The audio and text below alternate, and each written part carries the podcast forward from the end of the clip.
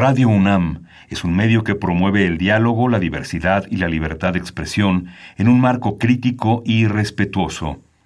Los comentarios expresados a lo largo de su programación reflejan la opinión de quien los emite, mas no de la radiodifusora.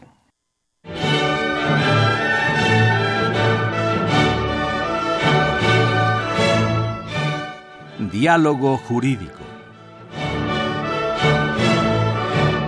Derecho, cultura y humanismo. Programa a cargo del maestro Eduardo Luis Fejer.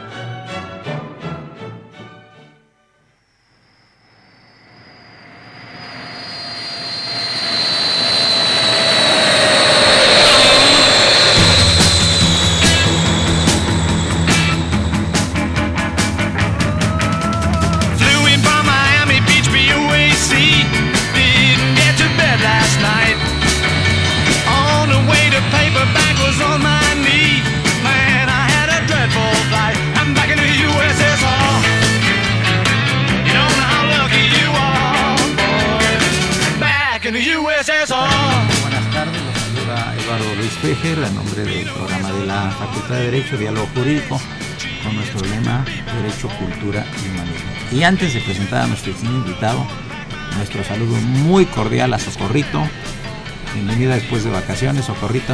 Estamos aquí nuevamente frente a los micrófonos y por supuesto el padre Crono de Francisco Trejo, a quien a las 12.30 quiero hacerle una breve entrevista por una entrevista que le hicieron a su vez a él, muy interesante, que nos va a hablar de un personaje para él emblemático de nombre Simón Rebollero. Pero le doy la bienvenida a los micrófonos de Radio UNAM, en particular al programa de la Facultad de Derecho, al doctor Rogelio Rodríguez Garduño, quien es eh, titular de la Cátedra de Derecho Aéreo y Espacial, de lo que vamos a hablar además, además autor del Código Compartido de Aviación Civil eh, y diferentes materias que da en la Facultad de Derecho y cuyo nombre se pronuncia con respeto en nuestra querida escuela. Eh, lo quise invitar porque es uno de los más grandes expertos que tenemos en el país sobre cuestión de derecho aéreo. De hecho, toda su familia, su papá, sus hermanos, eh, tienen que ver directamente con las funciones aéreas. Lo que no significa que él no haya aterrizado, aterrizó hace mucho y es muy práctico en todos sentidos. Eh, pero yo quisiera eh, preguntarte, tú estuviste como jefe del jurídico de, de, de Aeropuertos y Servicios Auxiliares, así es. Eh, deben haber temas interesantes que tratar desde el punto de vista jurídico. ¿Cómo, cómo qué veías ahí, Rogelio? Pues por principio, doctor Eduardo Fejer, te doy las gracias, a nuestro auditorio doy un saludo y ahora atendiendo a esta agradable charla, te podría decir que eh, la responsabilidad que tuve el honor de, desarrollar en Aeropuertos Servicios Auxiliares como director jurídico, eh, responsable del jurídico, veíamos temas eh, variados tales como en su momento eh, la finalización de la privatización aeroportuaria, que fue todo un tema en nuestro país, el tránsito del modelo de combustibles que hoy está aún en tránsito hacia el autoservicio, que es una de las eh, modalidades que en el mundo existen, y problemas, digamos, singulares por los momentos en los que me tocó ocupar ese cargo, por ejemplo, en la eh, concurso mercantil y ulterior quiebra de Mexicana de Aviación, eh, fenómenos eh, del mundo tales como la operación de aeronaves con, utilizando combustibles no fósiles, los biocombustibles. México fue un pionero. Desde el punto de vista jurídico hicimos todo lo necesario para obtener los permisos para celebrar los contratos del uso de biocombustible producido en México, en Chiapas, por ejemplo. Y bueno, temas desde el punto de vista laboral, de derecho laboral, por la mecánica que representó la desincorporación de los trabajadores hacia las empresas eh, privadas, Azur, eh, GAP, eh, OMA, etcétera. Y tema de poner en orden ese tema, amén de concluir, algo que no nos tocó directamente, pero concluir los finiquitos de las obras de la Terminal 2 el tema desde el punto de vista jurídico de los contratos, que, que, fueron en su momento todo un tema nacional al finalizar el gobierno del presidente Fox, junto con la Biblioteca México, recordarás, doctor. ¿Cómo no? Fue todo un tema, el tema de las eh, auditorías que afortunadamente se solventaron desde el punto de vista institucional de una manera adecuada. Muy bien. Y, bueno, ¿cómo entraste tú al mundo aéreo? Bueno, yo diría que nunca tuve opción de entrar porque eh, ya estaba dentro. Eh, mis hermanos mayores, a quienes mando un gran abrazo, eh, mis hermanos vivos, trabajaban para Aeronaves de México, son mayores que yo, 18 años, Isidro, a quien mando un abrazo, Simón, y, yo no escuchaba de otra cosa en la casa, que es no solo de tuya, doctor, sino de todo el auditorio, así decimos los mexicanos, que de aviones escuchaba que si el vuelo tal, que había pasado este incidente, etcétera, escuchaba nombres de personajes que yo me imaginaba, ciudades a las que viajaban, y, realmente para mí era ya algo muy gratificante poder estar vinculado con algo que para la mayoría de las personas es mágico, visitar las instalaciones de la base de mantenimiento de aeronaves de México, acudir a ver desde pistas las operaciones de los aviones, etcétera. Y bueno, contestando o procurando contestar, siempre estuve dentro de la operación, siempre estuve dentro de este tema. Me tocó conocer a alguien que hoy eh, compartimos la amistad, eh, querido Eduardo, que es el embajador Loaiza Tobar, quien era un personaje protagónico en esos momentos, junto con Sigfrido Paz Paredes, Rogelio Gascaneri, etcétera, etcétera Pedro Cerizola, etcétera, etcétera toda una remembranza de momentos extraordinarios. Lamentablemente después la quiebra de Aeronaves de México, pero afortunadamente la creación, el latino de crear esta empresa Aerovías de México, que hoy es muy exitosa desde su nacimiento, la empresa más puntual del mundo y muy exitosa empresa mexicana. Haciendo una aclaración, yo nunca trabajé para Aeronaves de México, pero la quiero mucho. Yo trabajé para Mexicana de Aviación, que la tenemos muy cerca de aquí. Claro. Eh, me incorporé al jurídico de Mexicana de Aviación en el año de 1988 y presté mis servicios por 15 años en esa extraordinaria empresa hasta el año de 2003, eh, donde recibí la invitación para trabajar en el gobierno federal en la Dirección General de Aeronáutica Civil. Muy interesante. Un maestro, Martín Pérez, eh, que fue director de Aeronáutica Civil, me dio a mi economía en la Facultad de Derecho hace muchos años y era yo muy buena, éramos muy buenos amigos. Ángel Martín Pérez. Así es. Creo que fue director de Aeronáutica Civil, no sé si con Miguel Alemán o con Ruiz Cortines. Desde el punto de vista de las, eh, los libros del querido Manuel Luis Ruiz Romero, porque no tuve el honor, eh, tengo claramente la ubicación de este extraordinario director, que dejó algunos legados importantes en la aeronáutica civil, entre otras la creación de los talleres de desarrollo aeronáutico en México, que desafortunadamente no se continuaron en su, en su momento, y la potencialización del CIAC, Centro Internacional de Adiestramiento de Aviación, que México tuvo el privilegio de mantener por muchos años y que hoy desafortunadamente, no quisiera estar con los desafortunadamente, pero México ha perdido la vanguardia en capacitación que tuvo sobre todo en los años 60, 50 y 70, tal vez los 80 todavía. Venían eh, pilotos a capacitarse de Alemania, de, de, Francia, de Estados Unidos, de, no digamos de América Latina, a nuestro CIAC y el director a quien hace referencia fue uno de los mayores impulsores.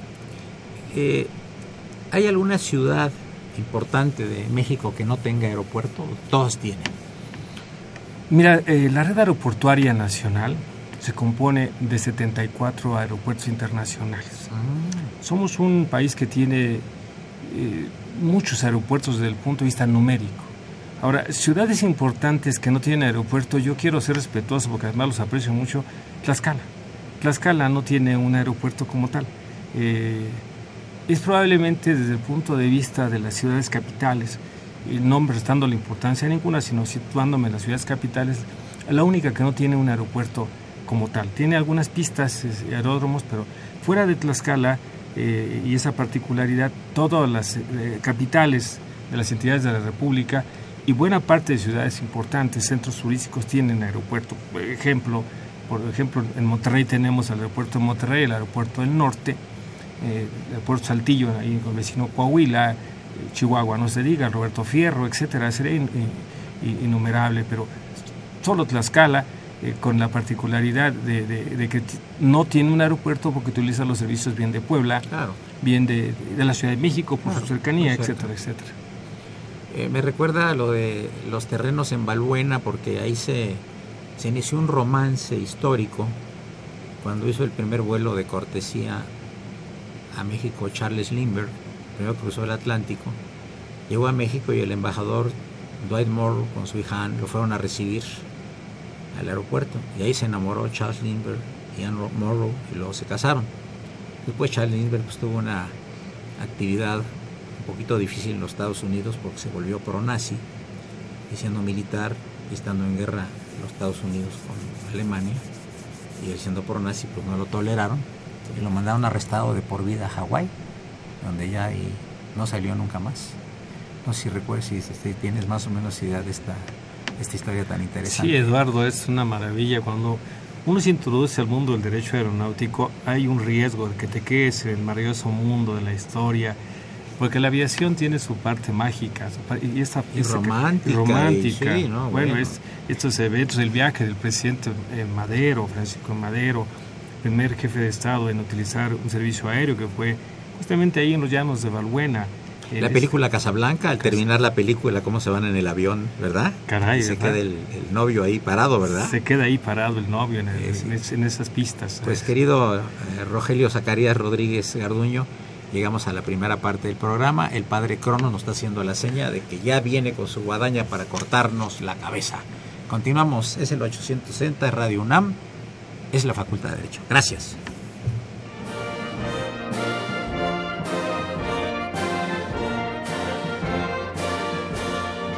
Su opinión es importante. Comuníquese. Nuestro número 5536 8989. Del interior de la República 01800 5052 688.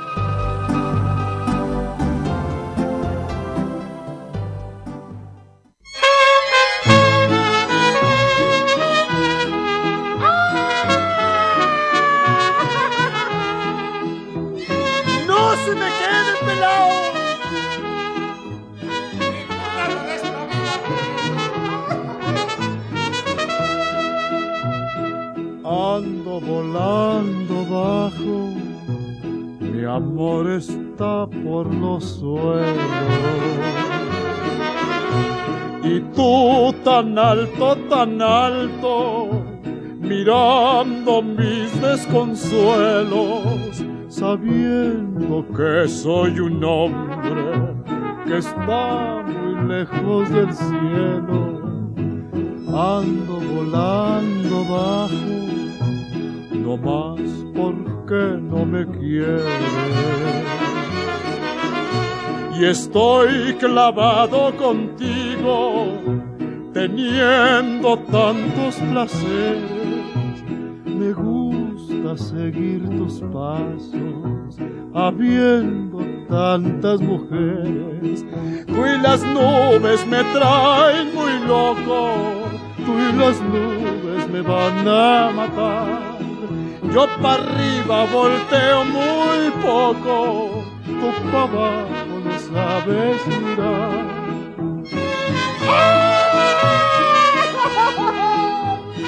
¡Ay, compadre José Alfredo, qué triste ando!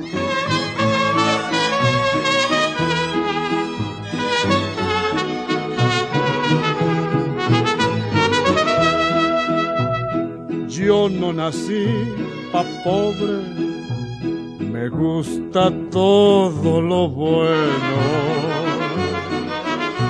y tú tendrás que quererme. Ya se puso romántica aquí, Socorrito, oyendo a nuestro gran Pedro Infante, ¿verdad? ¿Quién no admira a Pedro Infante? Todos lo admiramos a Pedro Infante. Pues al respecto de Pedro Infante, querido doctor Rogelio Rodríguez Garduño, que es nuestro entrevistado del día de hoy, que es un privilegio tenerte aquí en estos micrófonos, hay un profesor de la facultad muy querido, que es el doctor Enrique Tamayo. Enrique Tamayo, el papá de Enrique Tamayo era piloto aviador. Y se subió, con, se subió al avión con Pedro Infante. Pero en un último momento lo llamaron de la torre de control de medida que iba a ir otro sustituto en lugar de él. Entonces se elevó el avión y se cayó ahí en, Mérida. Y el, y el, papá de Enrique, pues afortunadamente, no, esas cosas del destino, de la suerte, de Dios o lo que quieras, pero no se fue en el fatídico avión, ¿no? Que hay muchas versiones con respecto a eso. ¿verdad? ¿Tú, ¿Tú qué recuerdas alguna que... Porque es interesante para nuestro auditorio. Voy a compartir algo jurídico Viene. sin restarle la parte histórica, Claro. romántica e incluso de leyenda de nuestro querido Pedro Infante. Bien. Eh, Las investigaciones de los accidentes aéreos, Sí. hoy por ejemplo tenemos uno muy de actualidad, que es el desafortunado accidente que sucedió a la empresa Global Air, empresa mexicana en Cuba, Terrible. terrible, sí, fatídico. Los accidentes de aviación, desde el punto de vista de la regulación internacional y nacional, de acuerdo al Convenio de Aviación Civil Internacional, Chicago 1944, ya en, vi- en vigor, y al libro de la Ley de Vías Generales de Comunicación, libro cuarto que regía entonces, y hoy similar a la Ley de Aviación Civil, que como una anécdota yo por ahí hice el borrador, y tendré que decir que fue un borrador sobre las piernas, y, tendré que decir por qué, no porque haya estado mal hecho, sino en el último momento empiezan a hacer cambios y tenemos que hacerlos a mano. Ahí, es- Claro. En fin. Los accidentes de aviación tienen que investigarse. La investigación la realiza eh, la Secretaría de Comunicación y Transportes, su, antes- su antecedente de la Secretaría de Comunicación y Transportes, en la nomenclatura que ha cambiado históricamente. Y la investigación de ese accidente formalmente arrojó que tenía un peso mayor al de peso máximo de despegue estructural de despegue. Eh, eso significó que la aeronave perdía sustentabilidad y se precipitara. Eh, oficialmente ese es el dictamen de la causa probable, pero es, hay una palabra, querido doctor Eduardo Fejer, que es eh, muy controvertida, sobre todo para los penalistas o aquellos que buscan la certeza. Causa real no existe en la aviación, causa probable, porque tendríamos que hacer que un avión se cayera desde el punto de vista de la experimentación muchas veces para poder arribar a un petulante, eh, por supuesto, eh, no así criterio de decir la, causa contundente. Entonces fue aparentemente situación. Otro de los elementos concurrentes fue que se rompieron los flejes de la carga. Eh, la carga que se, tra- se transportaba desde el punto de vista del manifiesto, que era, que era, que era pescado, era un- era carga de pescado, eh, no estaba debidamente flejada. Y fue singular, eh, pasó por desapercibido por, por el nor- la enorme noticia, pero a partir de ahí se evitó la transportación de carga en ese tipo de aeronaves y se ordenaron los contenedores aéreos en México, que es una de las medidas que la propia compañía eh, fabricante de la aeronave ordenó para todo el mundo, que dejara de, transportarse sin los flejes, esos con contenedores, y se quitaran esos amarras o pecatas que se utilizaban entonces. Y ese es la, los archivos, yo tuve el honor eh, de, leer el dictamen físico del, del, del accidente, de la Comisión para la Investigación de Accidentes Aéreos con eh, don Andrés Presentella en paz descanse, que era una institución de los que fue el investigador en jefe de este eh, tema y me platicó otras cosas extraordinarias, eh, como por ejemplo que, que no es eh, eh, eh, no fue una falla per se de la aeronave ni de pilotaje, sino un problema del cálculo en el peso de la Cálculo en el peso. sí, Esa fue la tragedia. Fue tragedia nacional, ¿eh? mundial. De- definitivamente, ¿verdad? Por- dado el personaje. Ahora, eh, regresando a cosas más, eh, más actuales, en la Ciudad de México tenemos el Aeropuerto Internacional de la Ciudad de México, que originalmente estaba en los terrenos de Balbuena. Son los mismos terrenos. Sí, Sí, nada más ha habido cambios y ampliaciones, ¿no? sí. Ah, ¿En qué año se inauguraría este, este, nuevo, este aeropuerto, el actual que estamos usando actualmente? Eduardo, quiero compartirte que esa pregunta tiene una singularidad porque eh, eh, en realidad nunca hubo una inauguración formal. Eh, los llanos empezaron a adecuarse, empezaron a, digamos, establecer el, equipamiento de una terminal, de una pista, y en el tiempo los llanos se fueron transformando en, el, aeródromo, después el Aeropuerto Internacional de la Ciudad de México. Hay dos momentos, hay un momento histórico entre el gobierno del presidente López Portillo, donde se pretendió la inauguración formal, e incluso llamarle Aeropuerto Internacional Benito Juárez de la Ciudad de México, y el decreto nunca se publicó. Luego incluso el aeropuerto formalmente no recibe ese nombre, pero el dato de arranque es 1967, donde formalmente el presidente Ordaz hace una inauguración de este, de este aeropuerto internacional y se, se hace el decreto de su carácter internacional del aeropuerto. Pero es, eh, siguiendo el romanticismo, es singular porque tuvo muchos actos oficiales de adecuaciones, como bien lo decías, pero en realidad un acto oficial de apertura no hubo, porque fue la inercia de la, la evolución del aeródromo de los llanos de Balbuena al actual Aeropuerto Internacional de la Ciudad de México con sus dos terminales. La Bueno, terminal uno y el presidente Madero Eh, ¿Nos puedes platicar de, la anécdota de él? Fue el primero, ¿no? Fue el primero en el año de 1911 en utilizar los servicios aéreos en un vuelo corto, ciertamente, pero fue un vuelo donde un primer jefe, un jefe de Estado utilizó por primera vez una, una aeronave, se transportó, se trasladó por la vía ¿Jefe de Estado mexicano? Sí, jefe del Estado mexicano. Y era no, era, mundialmente, no era el primer presidente en volar, seguramente. Era el primer presidente en volar. ¿En todo el mundo? En todo el mundo. Ah, eso es. Nosotros tenemos algunos datos que por ahí eh, hemos sido pioneros, otros de ellos tenemos, porque todavía formalmente no fenece, a la tercera aerolínea más antigua del mundo mexicana de aviación.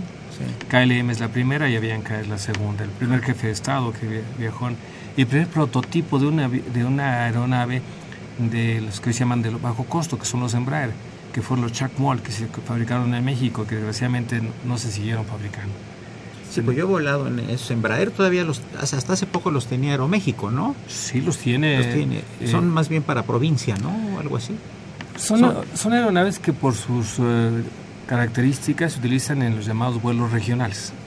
Y los tiene la parte de Aeroméxico Connect, que, que, es una filial que formalmente hablando es Aerolitoral una empresa que Aeroméxico en los años 80 eh, adquirió y que después incorporó a su estructura y hoy utiliza fundamentalmente aviones Embraer, que son estos aviones de fabricación brasileña, de tecnología originalmente mexicana, que son de capacidad de 60, 50 y hasta 100, 120 pasajeros. Sí, sí, yo volé, por ejemplo, uno de ellos a Acapulco, a Vallarta también, recientemente, o sea, siguen en funcionamiento, ¿no? Perfectamente, son de punta, son aeronaves pese a sus dimensiones, son aeronaves muy eficientes, con mucha autonomía de vuelo, mucha capacidad y sobre todo muy bajos de costo de operación.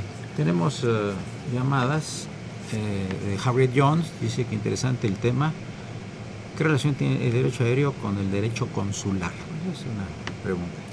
Y otra que nos hace el señor Juan Sánchez, que le llamó la atención el comentario de Lindbergh, interesante eso de que era pro-nazi. ¿Qué significa el prefijo pro-nazi?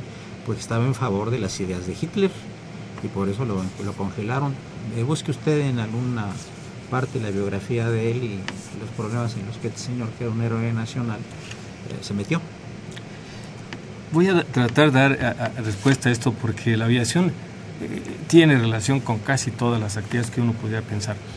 El derecho consular y el derecho aeronáutico tienen una, se empatan en un momento porque, por ejemplo, cuando una aeronave mexicana llegase a tener algún problema, jurídico a bordo y tuviera que aterrizar en un territorio extranjero, eh, requerirá de la presencia del cónsul mexicano, de acuerdo con la convención relacionada con los servicios consulares de Ginebra, tendrá que requerir la presencia del cónsul mexicano porque es una extensión territorial, es una parte de la soberanía nacional. Mm. El cónsul tiene que imponerse de la operación y el piloto al mando debe de darle el primer reporte al cónsul mexicano extranjero. De igual manera sucedería si se tratara un avión norteamericano que tuviera que aterrizar de emergencia por un problema legal, tendría que acudir el cónsul de los Estados Unidos a recibir el reporte del, piloto al mando, el comandante.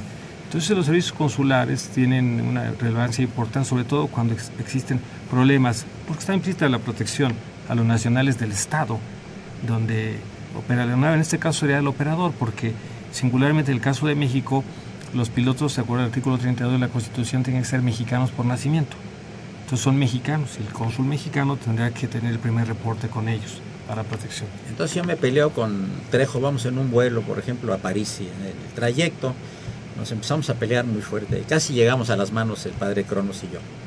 Aterrizando en París, el piloto tiene que avisarle al cónsul de México en París que venga a ver que por qué no estamos peleando, eh, por, qué no trae, por qué no pone de repente buena música aquí en los programas, aquí el padre Cronos. Sí, tendría que avisarle y anotar en su libro de bitácora, Eduardo, eh, en mi experiencia como abogado de línea aérea eso es muy importante, porque si se omiten esas condiciones, se puede alegar en el proceso eh, deficiencias o violaciones a los derechos humanos que pueden conducir a demandas millonarias, o, o no las demandas, sino a pretender presentar el tema como una violación de derechos humanos. Ahora, si yo vuelo con el padre Cronos de París a Madrid en Air France, por ejemplo, y nos damos otro agarrón a bordo, somos dos ciudadanos mexicanos en una aeronave francesa que va rumbo a territorio español. ¿Qué pasa cuando aterriza y qué pasa con nosotros? Los servicios consulares mexicanos ya no tendrían ahí un... Correcto. Tendría en este caso, en, eh, como es una aeronave francesa, en su caso mandaría llamar al cónsul francés y sobre todo por, porque los efectos para delimitar responsabilidades de los pilotos de France, que serán los elementos esenciales en un caso de imputación a la conducta del padre Cronos hipotética y tuya en donde puede tener consecuencia legal, entonces habrá deslindarse, porque la, la prueba contundente de la conducta producida, que pone en riesgo la seguridad, más que el incidente de la riña, la seguridad, que es importantísima. Eh, la primera imputación de prueba es la bitácora del piloto. el piloto tendrá que ser eh, asesorado y protegido por su cónsul, el piloto francés. Respecto a las conductas de los pasajeros hipotéticos. Entonces estamos hablando que aquí interviene también el derecho internacional privado. Sin duda conflictos de leyes y en el espacio, ¿verdad? Claro que sí. En el tiempo y en el espacio. Es una materia muy interesante. Tú también das argumentación jurídica, ¿verdad? Correcto. Esa, esa materia me parece particularmente interesante y particularmente atractiva. Y no hay muchos maestros que, que, la den, ¿verdad? Es, tiene, tiene filosofía, psicología, eh, cosa jurídica. Es, e, es, algo realmente interesante y atractivo según he visto los planes. Pero el padre Cronos dice que aterricemos el programa porque ya estamos a media pista. Vamos a continuar unos minutos. Gracias.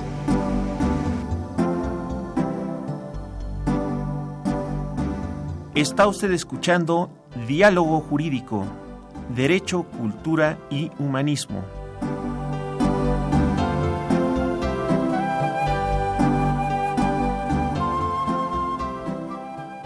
A través del 860 de AM.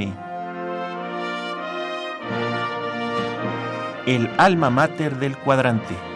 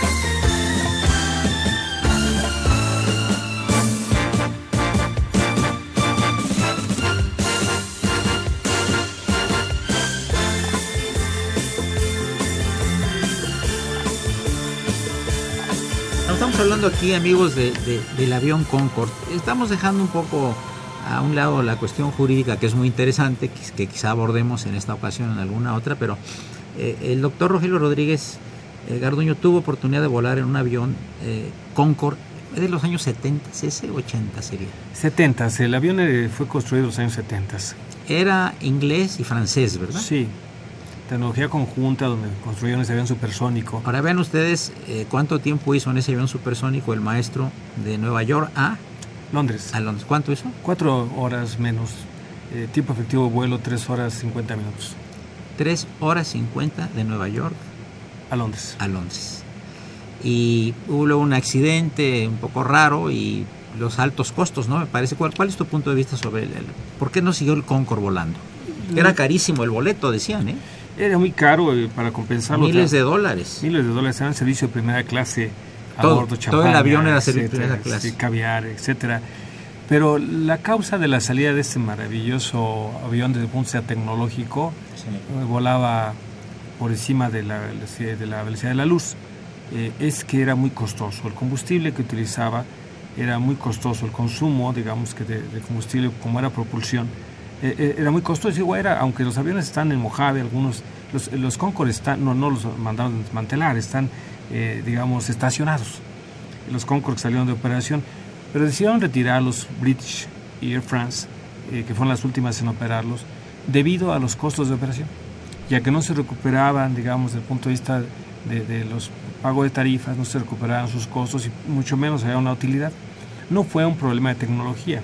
De hecho, hoy se trabaja el consorcio, consorcio Airbus, que tomó la tecnología en buena medida, trabajan sobre la recuperación de aviones supersónicos que podrían estar nuevamente en el mercado en entre 5 y 10 años, pero con mayor grado de costo en cuanto a consumo de combustible, mayor eficiencia en cuanto a su diseño.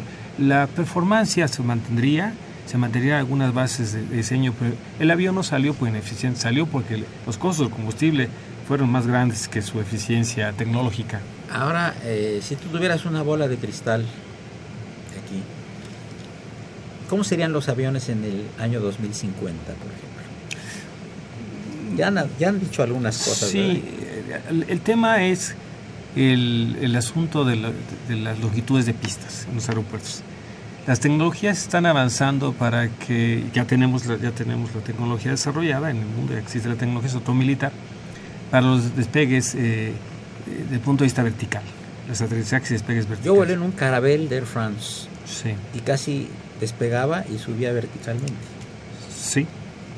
De hecho, hace alrededor de 60 días se dio a conocer una suerte de símil de los uh, supersónicos donde estaciones con plataforma terrena tendrían un estrecho margen para poder posicionarse en plataformas eh, de aeronaves que no requerirían mayor longitud de pista como las que hoy tenemos, que hoy es uno de los problemas tecnológicos. Entonces está avanzando la tecnología en reconocer que la tecnología de pista es muy costosa, que la, la longitud de pista, sus costos y que se requiere avanzar, además en poner más accesible el tema de los drones, Eduardo, es, un tema que nos, nos deja claro. Muy delicado. ¿eh? Y que nos deja claro que la tecnología hoy permite, y en el desarrollo permitiría, el uso más asequible del ser humano, sin sustituir al piloto, digo, este, o el personal técnico aeronáutico, sino que podamos en lo futuro, las personas como tú y como yo, eh, conducir nuestra propia aeronave. Eh, ¿Por qué no se ha hecho alguna plataforma de aterrizaje entre América y Europa en el mar? yo sé que no ha habido accidentes realmente transatlánticos. Eh, habría que pensarlo, pero yo quisiera regresar, por ejemplo, a ese avión que desapareció en un vuelo de Londres a Kuala Lumpur, Malasia, que era malasio el avión, que iban puros médicos especializados en, el tema de VIH, VIH-Sida, y que el avión desapareció y no apareció nunca. Igual que un submarino en Argentina hace un tiempo. ¿Cómo puede desaparecer? Y luego pasamos al Triángulo de las Bermudas también para que platiquemos eso a nuestro auditorio. Pues es un tema muy interesante. Los, las aeronaves eh, tienen un sistema de, localización, geolocalizadores. Antes de los geolocalizadores tenían esquemas de radar muy eficientes para localizarse. Las torres de control, los, los aviones vuelan con dos mecanismos de protección. Uno, desde el punto de vista de tierra-aire, la comunicación del piloto y aire-tierra, hay estaciones que uno no percibe en las serranías, en las costas, en las islas. Son estaciones que, cuya función es darles información a los pilotos, localizarlos. ¿Es el BOR? Los, los BOR, BOR. ahí están localizados los BOR. Eh, están localizados a- algunas... eh, México tiene. Ah, por supuesto. El Servicio de la Navegación Espacio Aéreo Mexicano, a quienes mando un saludo, eh, tuve el honor de dirigir el jurídico de esta organización, eh, tiene un desarrollo tecnológico extraordinario, CENEAM. Y, y ciertamente pensaríamos que estaríamos lo más cerca posible de no perder una aeronave. Desgraciadamente el tema de la pérdida de la aeronave nos conduce a una primera hipótesis, interferencia ilícita, esto es algún acto humano que pueda conducir a afectarlo, no se descarta, nunca se ha descartado, o, o accidentes donde el- la naturaleza rebasa el ser humano, que caen en las profundidades del mar por la velocidad que desarrollan y que para efectos técnicos están eh, desaparecidos, pero en realidad, eh, recuerdo el caso del accidente de Aeroperú, donde con la velocidad que llevaba se, Iban se- varios amigos míos ahí. Qué, fue, qué desfortuna, se fue hasta las profundidades del mar. Sí, parece que le habían, le habían pintado alguna cosa y le dejaron el masking tape. ¿Es lo que dicen? Eso fue, Eduardo, la, la- la investigación arrojó eso, una aeronave 757 excelentemente eficiente, pero tuvo ese problema de que no le retiraron el, el masking, Pintaron alguna cosa en una, en una de las aletas, ¿verdad? sobre todo para protegerlos, porque son los sensores, Ajá. son los sensores, entonces esos se tapan por procedimiento para que no les caiga grasa y no, eh, son los que mandan la señal de altitud, de, visibilidad, etcétera. Ajá. Bien. eh, eh, pasamos entonces al tema del aeropuerto internacional de la Ciudad de México, que está muy, muy controvertido. Si el aeropuerto que está en proceso de construcción se van a revisar una serie de detalles técnicos y jurídicos, etcétera, etcétera. Eh, la viabilidad también del, del otro aeropuerto. ¿Qué, qué nos puedes decir tú como jurista y como con 40 años en el mundo aéreo? Lo primero que tendría que decir es que México, amén del aeropuerto, tiene que revisar su legislación. La legislación mexicana data de 1995, momentos históricos porque venía la privatización aeroportuaria. El aeropuerto se hizo para la privatización aeroportuaria. La privatización ya concluyó materialmente. Eh, la idea era migrar a una ley que ahora le diría al Estado la definición de su intervención para la promoción de la aviación. En la ley de aviación civil lo mismo. Ahora, el, aeropuerto que se está construyendo, el aeropuerto de México, que se le quitó de la Ciudad de México, es un aeropuerto que tiene, por el punto de vista de seguridad, las mismas cualidades que tiene la- la- los llanos de Valbuena, la actual AICM. Esto tiene, un, tiene hundimientos naturales, eso no debe eh, asustarnos. Hay aeropuertos construidos, eh, sobre todo en, en países eh, árabes, eh, económicamente muy, muy solventes, construidos en prácticamente plataformas semiterrenas. Bueno, Japón, Narita, se ha construido sobre un- una plancha con mucho movimiento, pero En Amsterdam, el Schiphol. Por- son muy costosos. Entonces México sabe que ese aeropuerto será muy costoso, porque los- pese a las planchas que se le han colocado para sustituir a la natural corteza terrestre, porque son terrenos fangosos, es el corazón vaso regulador de, lo que fue el lago Texcoco, sin duda alguna es un aeropuerto que requerirá no solo mantenimiento, sino otra cosa. Eduardo, les comparto con el auditorio. Cuando estuve la oportunidad de ser miembro del Consejo de Administración del Aeroportuario de la Ciudad de México, nuestro mayor problema era ordenar el cierre de pistas por mantenimiento. Porque las pistas se hunden y una pista con hundimientos tiene que cerrarse por seguridad. Entonces hay un tema que indudablemente tendremos que enfrentar, que serán los hundimientos eh, de, de pista. Pero esos hundimientos programados nos conducen a algo que en, en el tema se suspendió por las cuestiones electorales.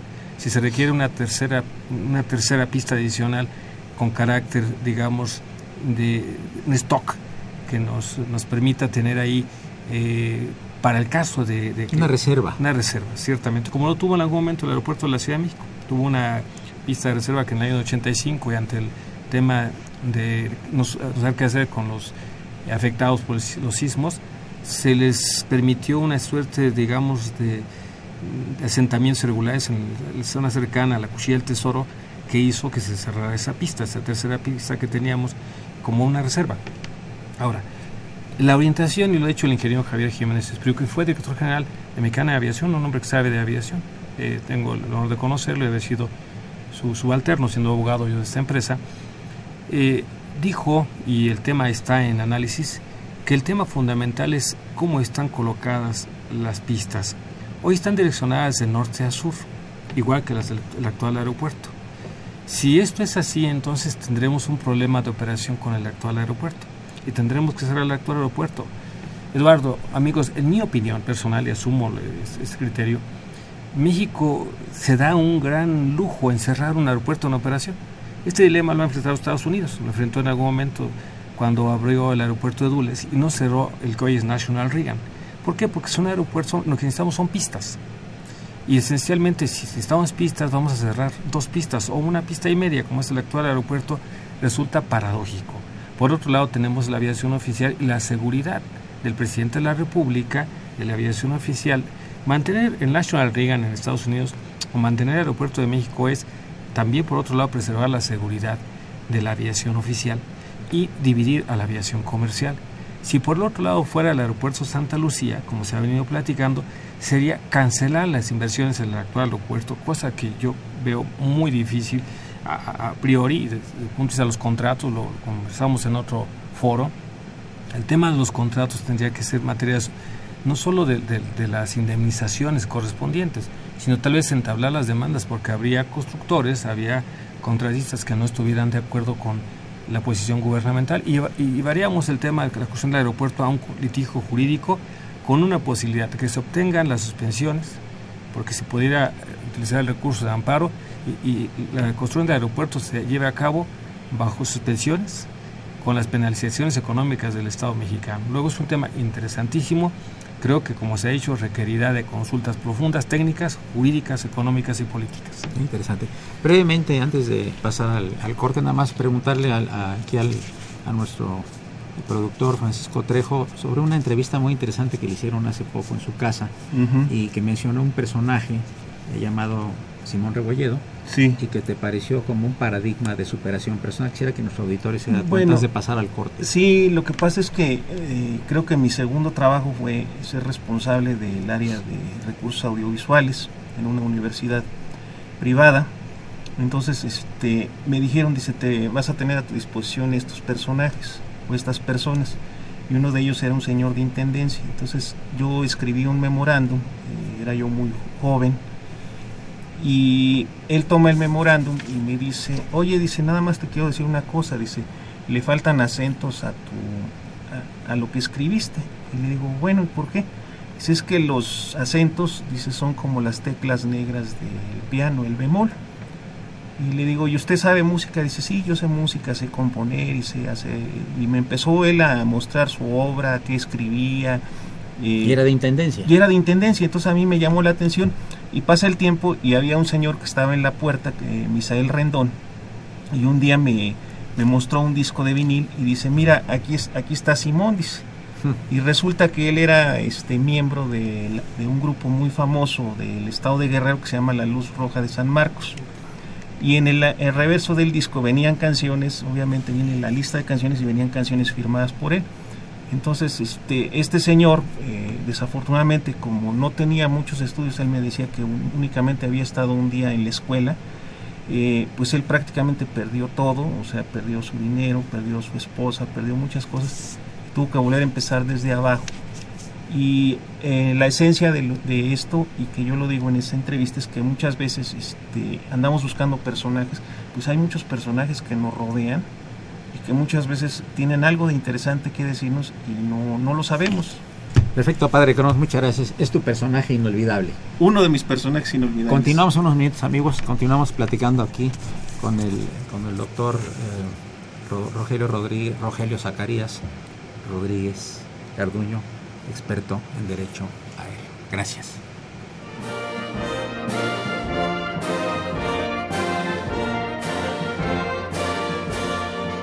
Su opinión es importante. Comuníquese. Nuestro número 5536 8989. Del interior de la República 01800 5052 688.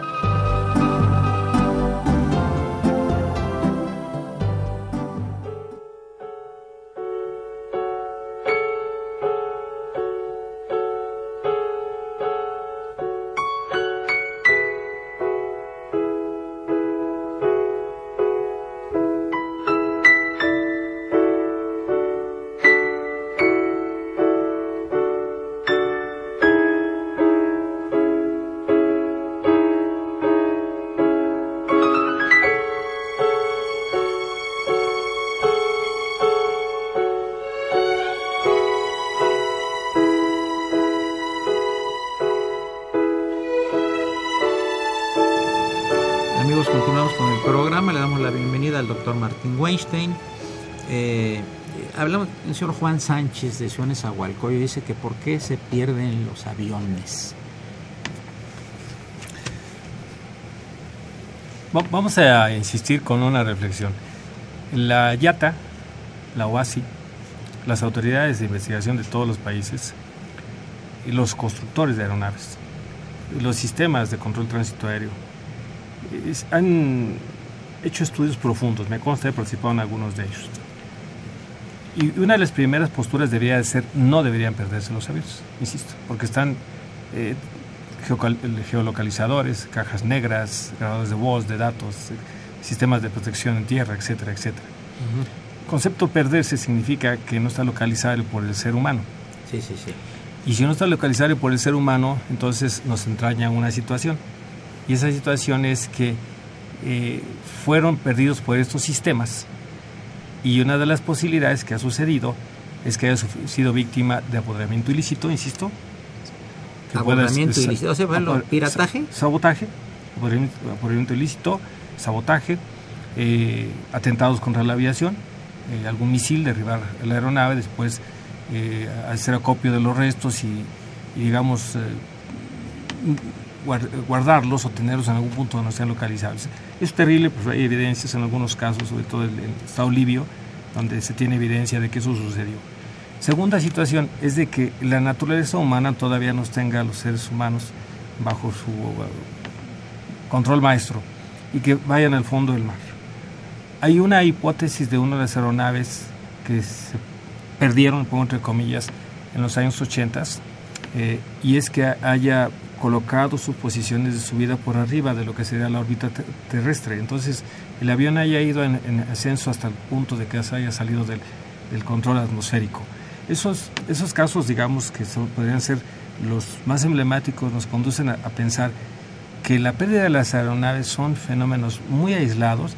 En unos puede estar la acción humana, en otros todavía la tecnología que no es capaz de, de asegurarnos esa pérdida y, la otra simplemente que obedezca razones políticas.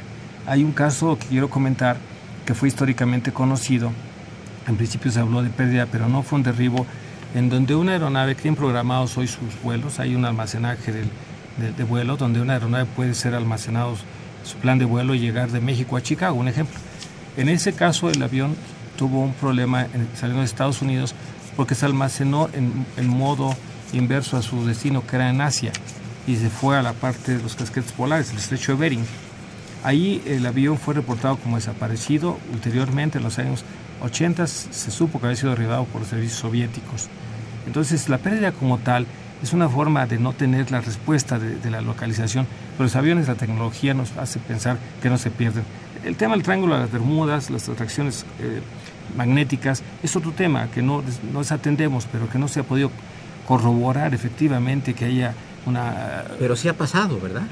Sucedió y ha sucedido, pero cada vez con, con menor eh, incidencia, en donde haya una inexplicable pérdida en una zona como el Triángulo de las Bermudas, por ejemplo, donde hay, se ha, se ha comprobado por parte de los estudios de la ciencia, de la geofísica, existen polos magnéticos o puntos magnéticos muy eh, fuertes que hacen que se pierdan, digamos, las señales en ese momento radiofónicas. Pues hoy tenemos la navegación satelital, los GPS, que, que, le dan una certeza de localización mucho mayor y que vencen justamente esos temas. Ahora llega uno a la conclusión de que el hombre no está hecho para volar. Y siempre cuando toman una aeronave, pues siempre hay cierto, eh, no sé, nervio, angustia en algunas personas, hay que no les gusta volar para nada, se ponen muy nerviosas, etcétera. Pero yo creo que sigue siendo quizá el más seguro de los transportes. Esto es así. El más seguro de todos. El más seguro. Voy a dar un dato, por eh, 100 accidentes carreteros del servicio de transporte público, se suceden .3 accidentes aéreos. Punto, accidentes aéreos. Eh, Millones de vuelos contra... Contra punto 3, pero esto incluye aviones fumigadores, que no, todos los vemos. Eh, la estadística podría bajar muchísimo si solo nos referimos a la aviación de pasajeros, a la aviación comercial, porque hay aviones localizadores de aerofotografía un avión fumigador que se cae no necesariamente hace que se muera el, piloto, etcétera. eh, a veces se quedan eh, por ahí en zonas boscosas, pero sobreviven, los, pero van a la estadística. Aún así, esa es el, la estadística mundial. es el medio más seguro por mucho, porque las autoridades están obligadas a revisar todos y cada uno de los piezas y componentes certificables para otorgar los certificados de navegabilidad. Es el medio hasta ahora de transporte más seguro, pero sin duda sigue siendo todo una magia para el ser humano, llegar al aeropuerto, sentir el nervio, la emoción y, y, la magia de volar. Y finalmente el tema del avión que cayó en Cuba, hace como 3, 4 meses. Efectivamente, esta aeronave es una aeronave que hasta ahora se está investigando tanto por las autoridades de aviación cubana, las mexicanas y las estadounidenses. ¿Por qué estadounidenses? Porque se trata de un avión de fabricación estadounidense, de la eh, fabricación Boeing 737-200. E, este, esta aeronave estaba matriculada en México. Estaba haciendo un subservicio para la empresa cubana de aviación, un, arrendamiento húmedo, se le conoce así porque los tripulantes y la conducción, la operación, mantenimiento y responsabilidad del arrendador, en este caso de, de Global Air, la empresa mexicana. Y lo que se está dilucidando es si estaban debidamente dados los mantenimientos, eso México tiene que estar muy atento, porque si los mantenimientos estuvieron bien dados, efectivamente bien proporcionados, entonces se reduce la margen de, margen de poder reprochar a la autoridad mexicana un, descuido en esa, situación. Los accidentes además, Eduardo, sirven para mejorar. No, claro. Desgraciadamente los costos son altos, pues sirven para mejorar. Pero por el otro lado, la capacitación, el adiestramiento de los pilotos. Hay dos temas que hasta ahora se ha podido ya eh, adelantar y que son eh, que la licencia de los pilotos y sobre todo los certificados de capacidad tenían problemas. Uno de ellos en el tema visual, los pilotos, son factores contribuyentes. Son, un accidente no sucede porque el señor Bellama... Es una cadena de... Es una cadena de sucesos que nos conducen a esto, pero el accidente se está investigando.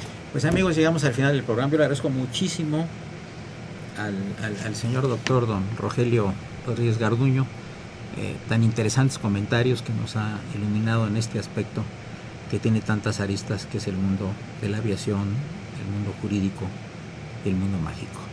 Agradezco la presencia del doctor Martín Weinstein, eh, agradezco también a Socorrito Montes en los controles y por supuesto agradecerle al padre Cronos, Francis Francisco, que nos acaba de avisar que ya terminó otro libro pero que es un misterio, no nos quiere decir ni el tema ni nos quiere decir el título. Soy Eduardo Luis Fejer, la mejor de las tardes, continúen en el 860, esto es Radio Universidad Nacional Autónoma de México.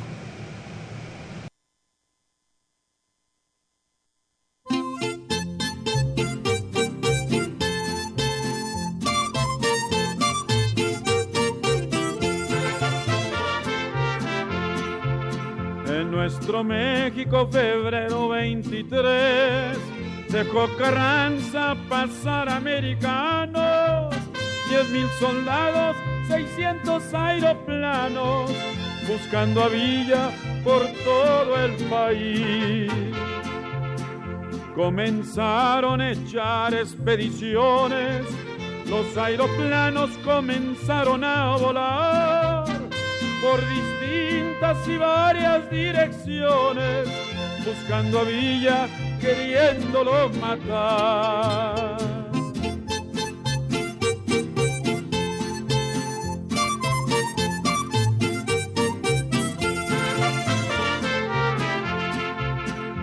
Los soldados que vinieron desde Texas a Pancho Villa no podían encontrar muy fatigados de 20 horas de camino, los pobres hombres se querían regresar. Los de a caballo no se podían sentar y los de a pie no podían caminar. Entonces Villa les pasa en su aeroplano y desde arriba les dijo goodbye. Villa y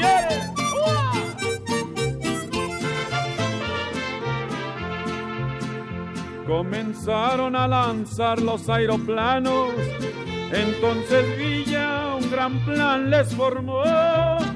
Se vistió de soldado americano y a sus tropas también las transformó. En nuestro México, febrero 23, dejó Carranza pasar a